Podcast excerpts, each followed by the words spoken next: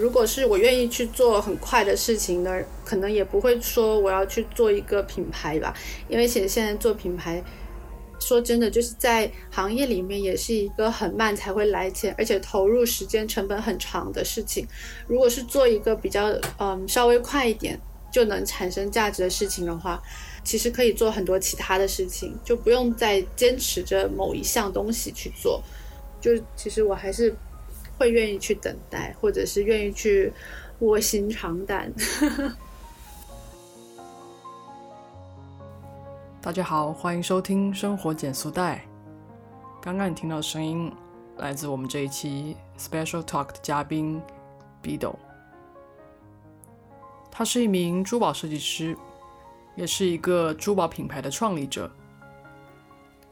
起初我想跟他聊天，是出于。对珠宝设计师这个职业的好奇，但后来我却被他的勇敢和洒脱打动了。在他的身上，我可以看到一个创业者的坚定和艺术家的洒脱。他说他不害怕变化，也愿意等待一个值得期待的未来。我和 Bido 约在了周六的上午进行远程连线。在我刚刚看到他设计的珠宝的时候，其实是蛮惊讶的，因为他平时就是一个，用他的话来说，就是一个优衣库女孩。但是他的珠宝系列设计都很大胆，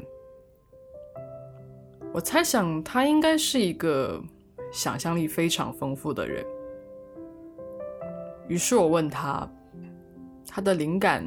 都从哪里来？是我的想法，设计灵感还是在于我遇到的有趣的，或者是一些记忆中的图像啊，一些嗯，我觉得值得一些把它做出来，做成纪念的一些东西。主要是我会。我会很喜欢把一些呃具象的东西变得很抽象，因为我觉得这个会让很多人，就可能一个具象的东西会让一个人马上就联想到自己的一些呃记忆，或者是带动一些自己的情感。但是这个东西可能会让我觉得它不够永久，就或者是不够耐耐看。这可能是我自己的一些，就是作为一个设计师的一些小。小性格，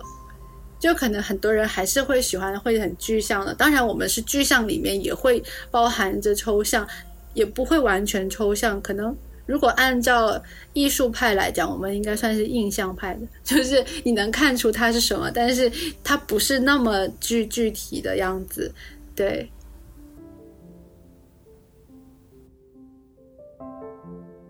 他说：“如果找不到设计灵感。”也不要硬耗时间。他是一个很擅长把东西丢掉的人。找不到就证明你这东西是不对的，或者是你的东西还没有那么有感觉。就当你真正的就是就是画到一个东西，或者想到一个东西，它让你觉得说它对，它就是这样，然后。它它真的应该出来会好看，就这个东西是很对的。就是如果当你觉得说啊，我怎么就是出不来，那你这个时候你就不要再想这件事情了，你就马上去做其他的应该要去做的事情，不用再就是去硬耗硬耗这个东西，就是会硬耗一个设计图，这样是最最不好的、最没有效果的事情。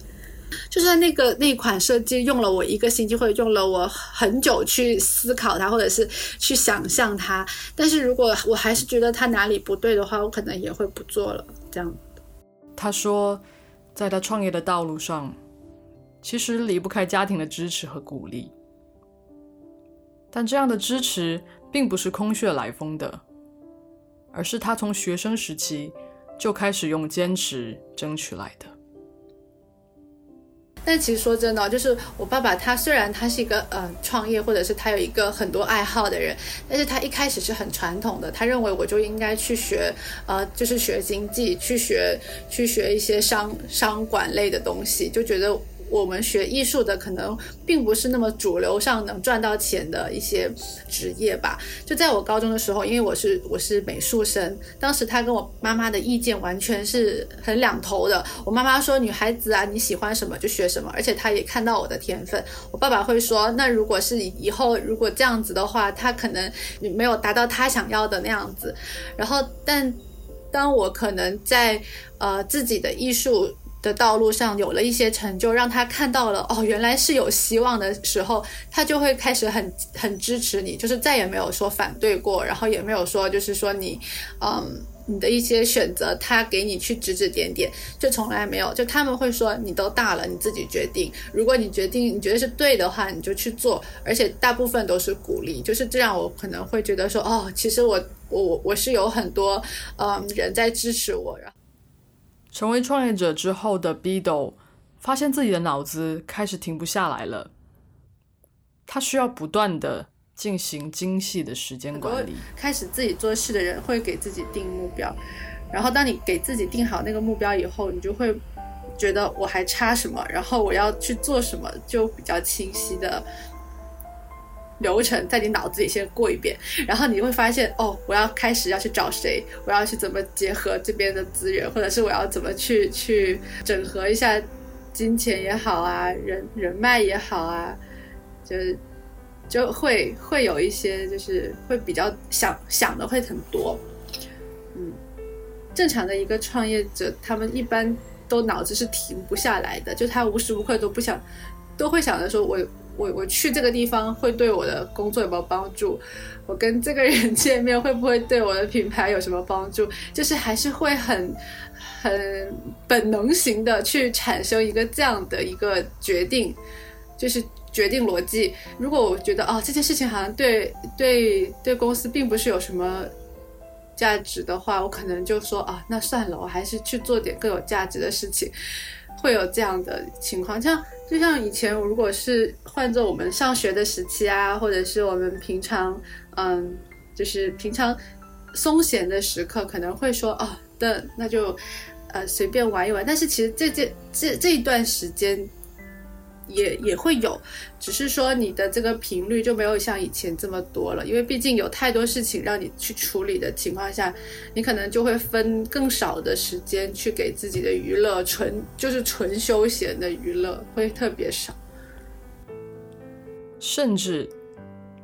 在那一点点休闲的时光里，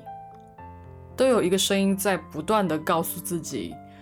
不要陷进去。不要陷进去。电视剧你会觉得天哪，怎么办？我要陷进去了吗？这个剧情太好看了，我是不是我是不是要看完这集就放弃？你就会陷入说怎么办？我还有很多事情没有做，然后但但这个剧又太好看了，就这个会让你更加焦虑的。就我会觉得说，那既然这样，我就先不要碰，我把我自己最重要的事情先做好。然后如果等到有一个阶段让我觉得，嗯，这个阶段比较成熟，然后比较。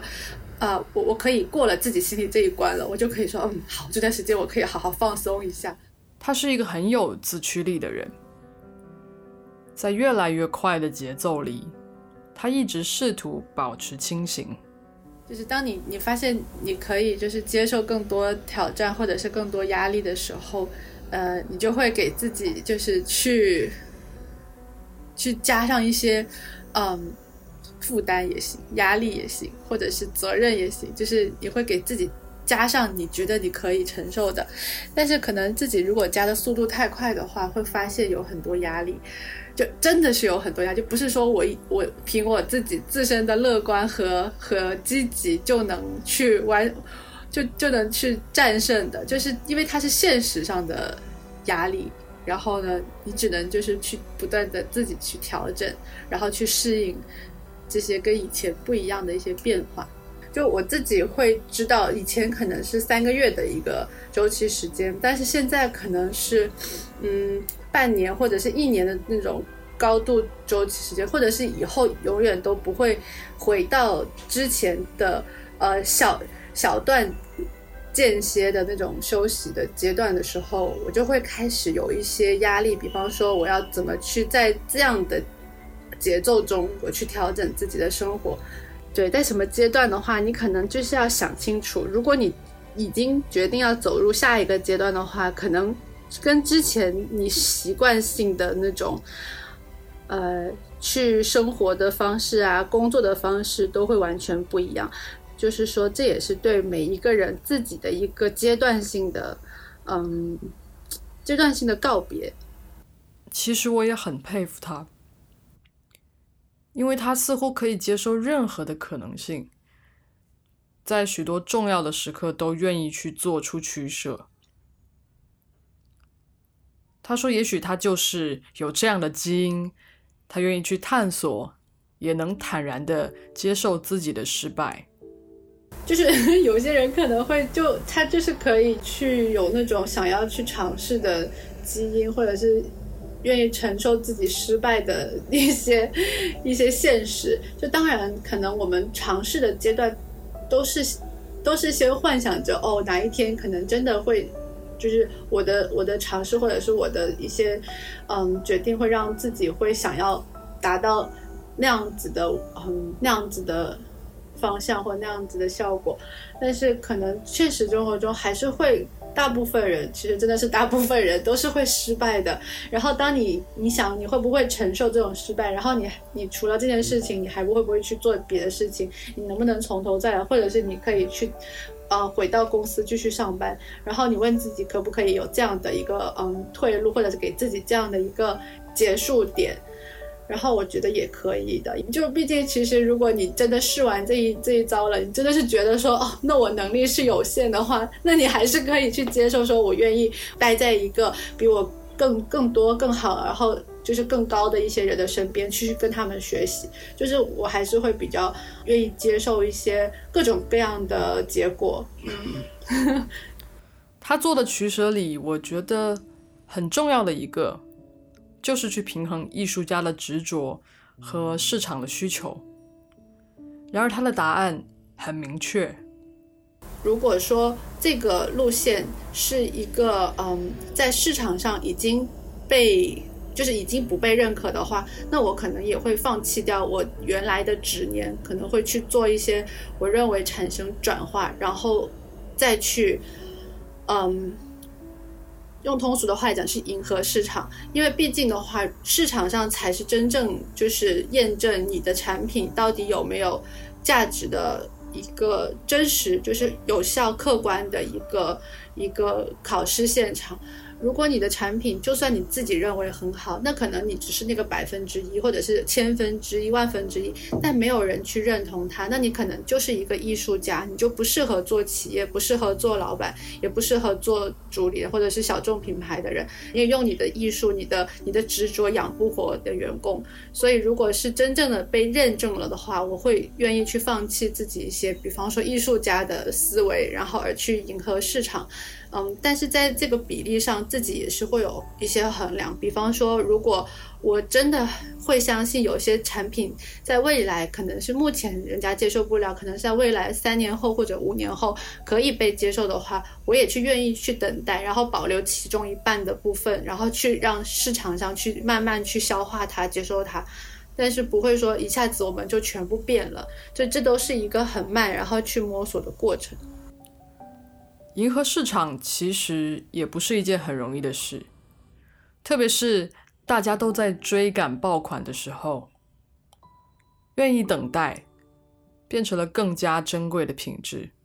有一些，比方说你一个季度打了一个爆品，然后它刚好推推对了某个网红，或者是某个明星，或者某部电视剧，它就红了。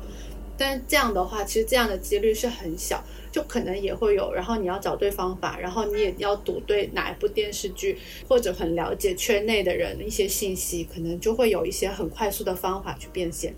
就当你如果没有的话，你也没有那么多资本去实现的话，就可能你会更多的着手你身边可以先去做的事情，就是你你可以很多方式去可以去实实现你的。嗯，想要快或者是想要慢，然后但是你的目标是一样的。比方说，我我会定一个目标，我会希望我一年就达到。但是可能我自己心里可能会觉得说啊，如果是两年达到，我也可以就是去去等待；如果是三年达到的话，我也可以去等待。就是给自己会定到一个最最遥远和最想要的一个点。最后我问他。你会对你的品牌有执念，想要一辈子做下去吗？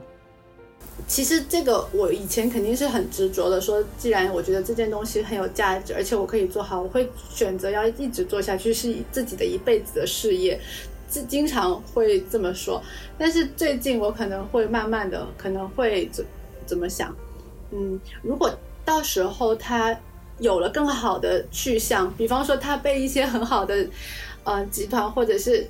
收购了的话，那它肯定会更好啊。那为什么我不放放放下自己养它的这块小池塘，让它进大海？就是看它的一个去向吧。如果它也不怎么样，只是被随随便便的，就是糟蹋的话，那还不如我自己留着。这一番话真的很感人，让我突然想到了之前陈嘉映老师说过的一句话，大概是这个意思。当我的写作变成了作品传播出去的时候，它便不再属于我，而有他自己的宿命了。我感受到 Bido 对自己的品牌有那样深切的爱，又仿佛看到了他艺术家的一面。在整个对话中，有许多的瞬间，我都被他的洒脱和探索精神感染。我觉得他是一个很勇敢的人，除了敢于冒险，还敢于放弃。他相信自己眼中的未来，并在用自己的努力不断的接近他，一点一点。也许每一次的放弃都是一次靠近，而不是背离。其实我跟 B 豆一样。也在坚持着一件很慢的事情。我觉得，如果在这个世界上有一件事让你愿意放弃执念，让自己成为他的一成，而不是一生，那么也许这就是值得的吧。生活减速带，陪你慢下来。我们下期再见，拜拜。本节目由 Ten Sounds 制作，在这里我会和你分享一些新角度的生活观察与思考。